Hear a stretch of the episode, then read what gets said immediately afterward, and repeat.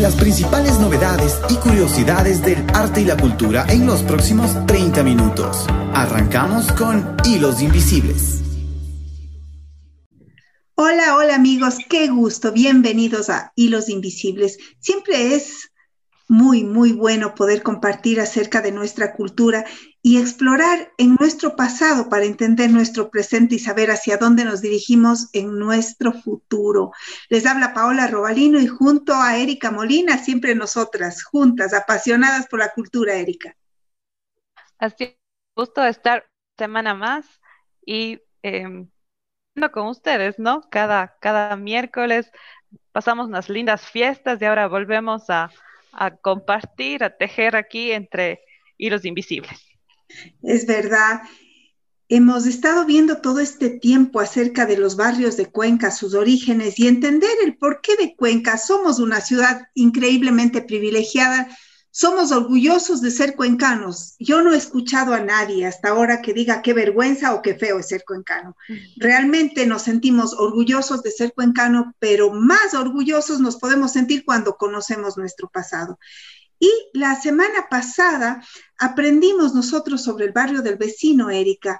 Vimos de dónde venía su nombre. Recuerdas que decían a los vecinos y por eso se llaman el barrio del vecino interesante porque era en una cuenca chiquita todavía, en donde el barrio del vecino era ya lejísimos, nos contaba Margarita, y que era que decían allá el vecino por el vecino. Entonces quedó el barrio del vecino y ahora ya es parte de la ciudad.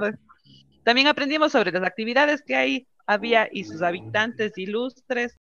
Habríamos, hablábamos nosotros acerca de la iglesia también especial que había allí y aprendimos también sobre el rollo, este rollo que significaba mucho ajusticiamiento en donde se hacían las muertes, ¿no? De muertes que, que habían ahí para justiciar a las personas que obraban mal dentro de la ciudad. Y nos contaba Margarita que habíamos visto que aquí era en donde se le daba la primera identidad como ciudad y para poder ajusticiar a, las personas que no estaban obrando bien ya conforma como ciudad, con autoridad, porque antes me imagino que solo principales tenían ese, ese rol, ¿no? Donde haya realmente una autoridad que pueda eh, juzgar y, tener el don de ejecutar, ¿no? Porque se estaban creciendo poco a poco. Entonces, interesante ver que Cuenca desde sus inicios ya tenía esa, esa característica. Y bueno, hoy ya queremos aprender sobre cada y seguir con esto. Y en esta ocasión vamos a hablar sobre el barrio El Sagrario. ¿Por dónde queda el Sagrario? A ver, limitemos. Margarita, bienvenida. Súmese aquí a la conversación. Erika, gusto de verles. Ustedes son mágicas porque son reales, pero han creado un mundo invisible con la historia de la ciudad, muy lindo. Y realmente eh, de algo, como decía Paola, nos sentimos orgullosos es de ser cuencanos y de haber pertenecido a una generación de muy atrás que miró a Cuenca hacia el mañana. Es decir, Cuenca siempre fue construida para el futuro. Y eso es muy importante desde el primer día de su fundación. Hemos visto nosotros eh, algunos barrios de Cuenca, sobre todo nos habíamos enfocado en los barrios que habíamos percibido que nacieron desde los caminos. Sin embargo, ya cuando vamos a la fundación de la traza de la ciudad se hace desde el Parque Calderón, de lo que hoy conocemos como el Parque Calderón, y era parte de la colonia llamó la Plaza Real. Y en la Plaza Real eh, se marcó, como decíamos, la situación administrativa tanto de tipo civil como de tipo religioso. La civil, pues, la presentación de la construcción ya de cabildo y audiencia, las casas de cabildo y audiencia se mandan a construir inmediata nación. La iglesia mayor por el otro lado, ¿no es cierto? La otra la, la otra área administrativa. Se construye la, la cárcel real, la casa de fundición, las tiendas de propios, la carnicería pública. ¿No es ¿Y la cárcel también estaba ahí en el centro de Cuenca? Sí, yo fui alumna del, del, doctor Manuel Carrasco y él nos contaba cuando yo era señorita, pues y estudiaba mi carrera de historia, que él conoció la cárcel pública en lo que hoy es el Banco de Fomento. Ah, o sea, al lado del municipio. Sí, al lado del municipio. Y él decía, nosotros de niños íbamos a ver jugar a los presos. ¿Qué presos tan, tan bondadosos serían que los niños iban a espiarles? el, juego. Entonces, si es que su profesor eh, podía ir a ver jugar a los presos, significa que la cárcel eh, permaneció ahí hasta qué año más o menos. Hasta, yo entiendo que, me imagino que debió haber sido hasta 1950, por ahí que hay cambios serios en la arquitectura de Cuenca, eh, inclusive en 1970 más o menos se mandó a, a derruir el edificio antiguo de la gobernación y hacer el nuevo que existe ahora. Eso me consta a mí porque nosotros íbamos a jugar ahí en el terreno vacío de lo que es ahora la gobernación. Llegaba la rueda moscovita y de muchachos nos subíamos a la rueda, que era una alegría, una algarabía en pleno parque, que era la zona más importante de Cuenca volviendo al pasado, ¿no? Con la fundación de la ciudad se señala desde el Parque Calderón la cuadrícula. Entonces, hacia sur, este y oeste se forman las cuadras y se forman los solares. Como les decía, se inicia en, torno al Parque Calderón con las construcciones que ya nombramos, ¿no es cierto? Cabildo y audiencia, iglesia mayor, cárcel real, casa de fundición, tiendas de propios, se inicia la edificación de la ciudad. Mm. Y en las cuadras eh, que rodeaban al Parque Central eh, iba repartiéndose ya los solares para los vecinos. Uno de los vecinos más importantes, porque Cuenca se funda con 25 vecinos, es Gil Ramírez Dávalos, y Gil Ramírez Dávalos recibe el solar que hoy corresponde a la Catedral Nueva. En esa edificación que él hizo de su casa, puso un cuadro grande de la Madre de la Virgen María de Santana, y por eso a la calle que hace poquito recuperó el municipio, no son muchos años, se le llama la calle de Santana. Ah, ya. Por un cuadro que había de Santana en la casa de Gil Ramírez Dávalos. Mm. Ah, sí obtiene entonces el nombre, la calle. El nombre. Esa calle es bien interesante y alguna vez entre varios historiadores conversamos, algunos decían, no existe, no, sí es nombrada desde el inicio, en la primera acta de Cuenca está eh, el nombre de la calle de Santana. Por allí venía una sequía muy grande desde la época del Inga, ¿no? Como decían eh, los antiguos, e iba a darse en la construcción de la iglesia mayor, es decir, de la catedral vieja ¿Ya? La catedral vieja terminaba, eh, era pequeñita al comienzo, la, iglesia de, esa primera iglesia que se mandó a construir, después se le fue agrandando. Pero en, la fundación ya se señala la casa del cura y toda esa, esa manzana que se conforma de esa manera con el convento y la, y la iglesia mayor de Cuenca. Entonces, esta sequía inundaba la iglesia mayor y causaba problemas, que la calle de Santana se mandó a pasar a lo que hoy es la Bolívar y que se llamaba muchos años la calle del Sagrario porque a la Catedral Vieja se le conocía como la iglesia del Sagrario. Ah, y entonces ahí toma el nombre de Sagrario. Entonces ahí nace el barrio del Sagrario. Ya, ya, no duran esas referencias, ya no se le conoce a la iglesia como el Sagrario, al menos tal vez a mis abuelas sí les he escuchado, pero ah, el sagrario ya no es muy común para llamar el barrio, digamos, entre las nuevas generaciones. Ya no, pero, pero existe la parroquia del Sagrario, es actual una de las 15 parroquias urbanas de Cuenca. Existe obviamente la parroquia del Sagrario, que era muy grande, porque captaba iglesias más pequeñas, eh, no, no tanto en tamaño, sino en importancia, por ejemplo, María Auxiliadora, San Alfonso, San Francisco, Santo Domingo, todas esas iglesias cercanas formaban parte de un inicial barrio ya, bueno, caminando en la colonia, ¿no? Del, pertenecían al sagrario. Y yo recuerdo... ¿De dónde se extiende al sur el sagrario? Eh, hasta prácticamente el río, hasta el hasta el límite del río. Sí, por el norte, pues colindaba con las con Santo Domingo, María Auxiliadora, todas esas zonas, casi con el vecino. Y por el este eh, íbamos hacia San Blas y el oeste eh, San Sebastián. Ya, entonces les hablo de esta pequeña callecita de, de, Santana que fue trasladada por las inundaciones que provocaba la sequía, que decían, ¿no? Dicen las actas que venía desde el tiempo del Inga. Eh, suponemos que venían desde los Cañaris, porque tomaban el agua, yo ya les conté, desde el oeste de la ciudad y lo iban bajando, ¿no es cierto?, de, desde el norte hacia el sur. Claro en el otro sentido, por esa disposición topográfica que tiene Cuenca, que es curiosísima. Bueno, entonces, fundadas ya estas casas eh, a construir, tomando todas el castillo de Pumapún del Inca. ¿No es cierto? Ah. Ya, los incas eh, asentaban una población llevando piedras simbólicas, se trajeron, hay actas eh, referencias en, donde se dice eh, relatos que trajeron simbólicamente deben haber sido algunas piedras desde el Cusco y con eso se, se hicieron Tumipampa. Hay uno de los historiadores, me parece que es Anatole Bams, que dice que Cuenca fue la ciudad de los castillos, la más hermosa.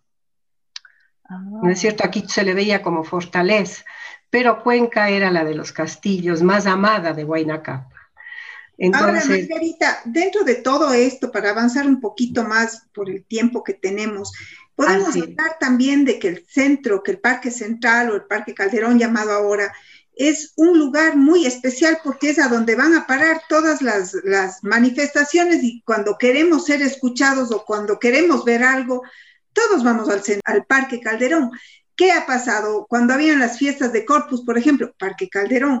Cuando ha habido las manifestaciones, Parque Calderón. Es como un lugar muy, muy especial y, como que nos produce más pertenencia a todos los cuencanos. El llegar desde luego, desde luego, Paola, yo creo que en, el, en torno al Parque Calderón, a estas edificaciones que así se iniciaron y que el uso del suelo sigue igual. ¿No es cierto? Es la parte administrativa religiosa, la parte administrativa civil. El Parque Calderón ha tenido muchos nombres. Inició como Plaza Real, se llamó la Plaza Mayor, posteriormente se le llamará Plaza de la República, Plaza de Armas.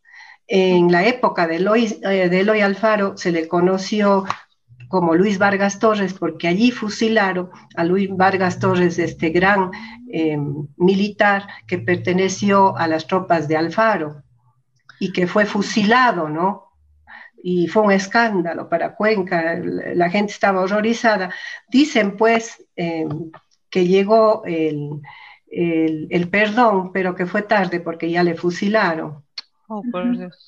Ya. 1920 toma el nombre de ¿Y Calderón ¿qué, referencia es? ¿Por qué Calderón? Por Abdón Calderón, por el héroe niño que es cuencano.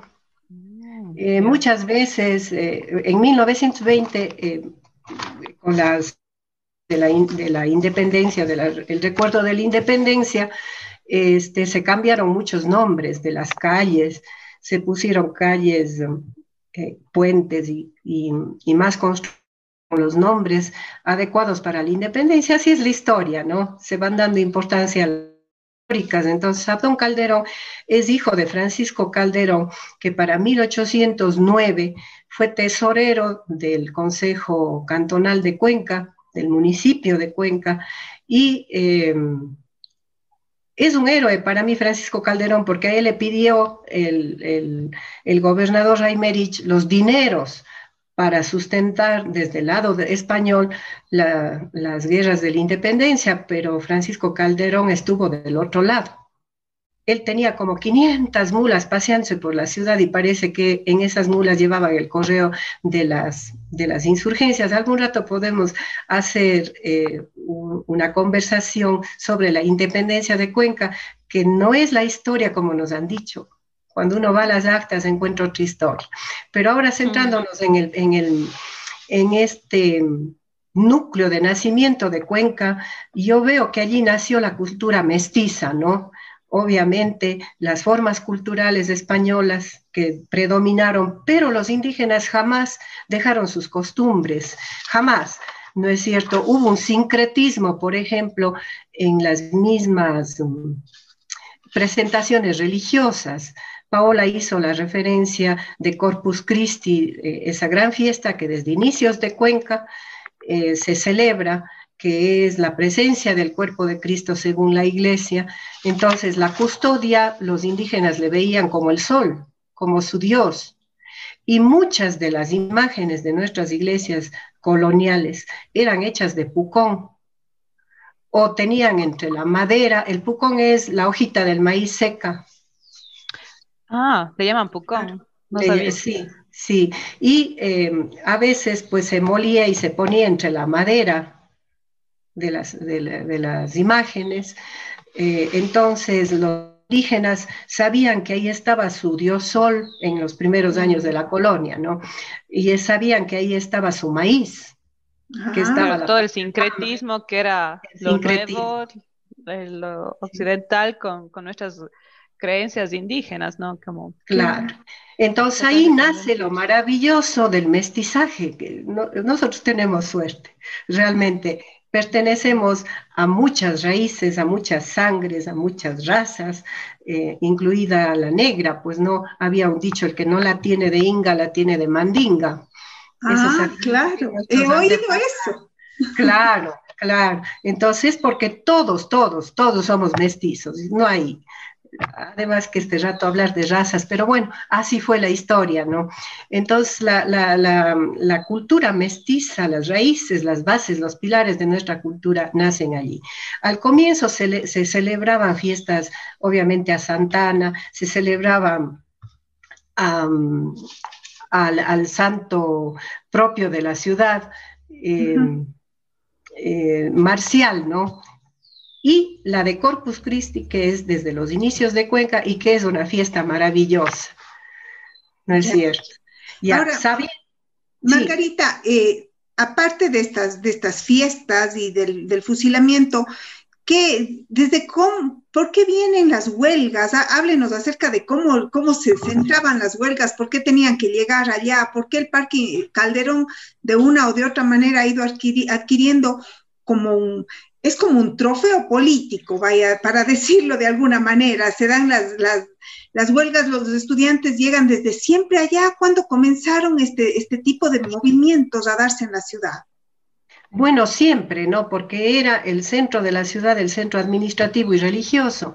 Entonces, yo les había contado que en el parque se asentó el primer rollo, el primer, la primera picota, y esa fue trasladada ya mm, con los años a los caminos de la ciudad y también en las Cortes de Cádiz, ya en 1812 se prohibió los, los rollos, no sé cómo duró el nuestro, realmente hay muy pocos lugares en el mundo donde hay rollo.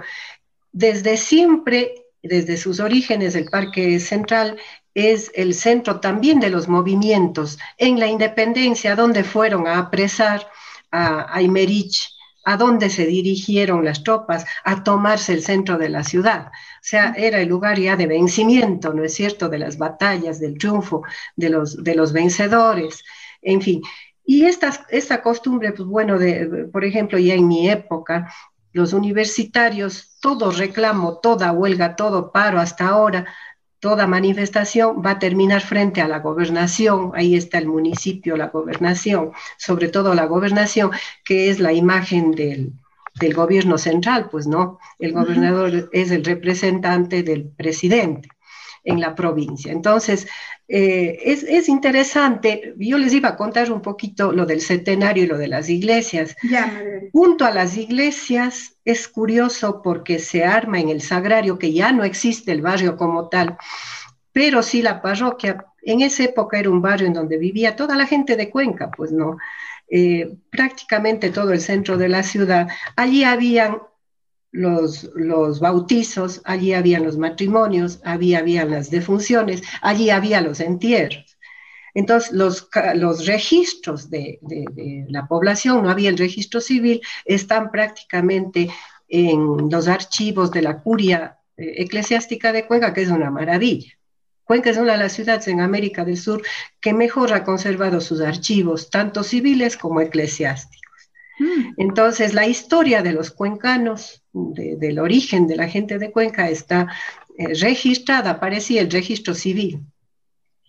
Y esta gente en los inicios de Cuenca eh, iba armando las procesiones, iba armando los festejos, las fiestas, las, las, capillas que se hicieron en la iglesia mayor y mucho más cuando ya fue obispado. Eh, toda esta vida social, no solo religiosa, sino social, estaba centrada en el centro de Cuenca. Por eso les decía yo que ahí nace ya un mestizaje, ¿no? Entonces, la vida citadina está marcada eh, en la parroquia actual del Sagrario y que era un gran barrio urbano, eh, el más famoso de la ciudad. Ya. Ya, ahora, eh, lo más destacado, pues quizá y, más agradable de contar es las, de las fiestas de Corpus, que se inician en agradecimiento al Señor por los frutos de la tierra y también es una fiesta que se hace al cuerpo de Cristo, ¿no? que está exhibido en, la custodia y, que salen en procesión los sacerdotes, exhibiéndolo para que la gente adore a, Dios. Entonces, em, como ah, ya parece que les dije yo que se creaban los priostes, ¿no es cierto? Día por día. Em, ¿Para qué? Para que em, haya realmente esta, esta fiesta de, con los fuegos tradicionales, los fuegos, los fuegos eh, pirotécnicos que son una maravilla, eh, el sabor, ¿no es cierto? El colorido de los dulces que es lo que se ofrece, ¿no? Los higos enconfitados, los suspiros, las hostias, las nogadas. Eh, eh, es un despliegue de colorido, de sabores, de dulces, de delicias en el centro de Cuenca. Y realmente los dulces de Corpus nuestros son extraordinarios. A la gente le encanta, al, al turista le atrae. Y la fiesta mismo con los castillos, los globos, les puedo contar anécdotas simpáticas de nuestra, de mi época, ¿no? Ya muchos años, pues, eh, eh, los, los, papás habían creado esta tradición de ir a dar vueltas por el parque viendo la quema del castillo y el, lanzamiento de globos. Pero en mi época nosotros rogábamos a los papás y a señoritas, no nos, no nos lleven con ustedes, mándenos solas. Entonces nosotros nos íbamos orgas de amigas a dar vueltas. Ya en, el parque se juntaban los chicos también. Nosotros sentíamos unos piquetitos en las piernas, era la época de la minifalda. ¿No es cierto? era? Eh, ya, era, eran los famosos piropos. Los chicos hacían una paiquita de alambre con un alambre, con un resorte suave. Allí le botaban un papelito pero era bastante doloroso el piropazo. Después, después, cuando yo era chica entre los 15 y creo que las generaciones anteriores, nos dábamos el trabajo de coger el papelito y había un recadito. Entonces te decían, ah. estás muy bonita o me gustas o te llamo por teléfono, cosas así. por eso se llamaban piropos Ah, mire usted, ahora el Parque Calderón solo queda para tomar fotos, hacerse bueno, claro, todavía se vacila, pero ya no así, por eso solo con el celular. Eh, allí se, se, prácticamente cuántos enamoramientos, matrimonios se habrán iniciado, ¿no? Por ese piquetito del piropo en las piernas. El pantalón no se usaba tanto cuando yo era señorita. Qué impresionante, mis queridas amigas, todo lo que vamos aprendiendo aquí juntas. Margarita, me encanta escucharle. Yo no sabía por qué era piropo, me ha, parecido toda la vida. Cuando yo iba al parque, en el centenario, me parecía una agresión tremenda porque nos dolía bárbaramente lo que nos daban y, y había veces que ya mandaban hasta con metal. Piropos para nada. Eso era bastante agresión. Era una agresión total. Qué pena, ¿no? Se perdió esta, esta costumbre tan delicada, tan linda, más bien. Este, y, recogíamos, si la ilusión era abrirte el papelito. Claro, más que nada con la nota. Y así hemos visitado un barrio más de Cuenca, como vemos, el Sagrario era el corazón de Cuenca, había toda la conmoción religiosa, también se empezaban a tejer todas las, relaciones sociales y creo que todavía eso se da a menor medida, ya no es tan de vivienda como solía serlo, ahora son muchas casas comerciales, pero sin embargo esto está, eh, sigue siendo eh, para restaurantes y, y tener amigos y pase a la ciudad. Qué gusto, muchas gracias por, por, la compañía, Margarita, y hacernos conocer un poco más de Cuenca, ahora vamos a caminar el centro diferente, con otros ojos. Qué lindo. Gracias a ustedes y yo creo que quedan siempre muchas cosas que contar. Muchas siempre. Y eso es lo que queremos, que nuestra gente tenga curiosidad e investigue, poner ese granito de ganas de saber más. Eso es lo que Hilos Invisibles hace y es un gusto para nosotros, amigos que están escuchándonos, recibirlos siempre por la señal de radio Somos Familia 96.9 FM. Recuerden que siempre nos encuentran en Hilos Invisibles los días miércoles 6 y 30. Y ahora, Erika, en podcast. ¿No es así? Ahora, Nuestras desde redes. Este tenemos podcast, búscanos en Facebook e Instagram como Hilos Invisibles Podcast. Ahí pueden escuchar esta grabación después del miércoles o cuando tengan un tiempito, simplemente ponen play y nos escuchan. Va a ser un gusto estar con ustedes. Muchísimas gracias amigos, ha sido un gusto estar junto a ustedes. Chao, cuídense. Chao, chao. Te esperamos el próximo miércoles en Hilos Invisibles.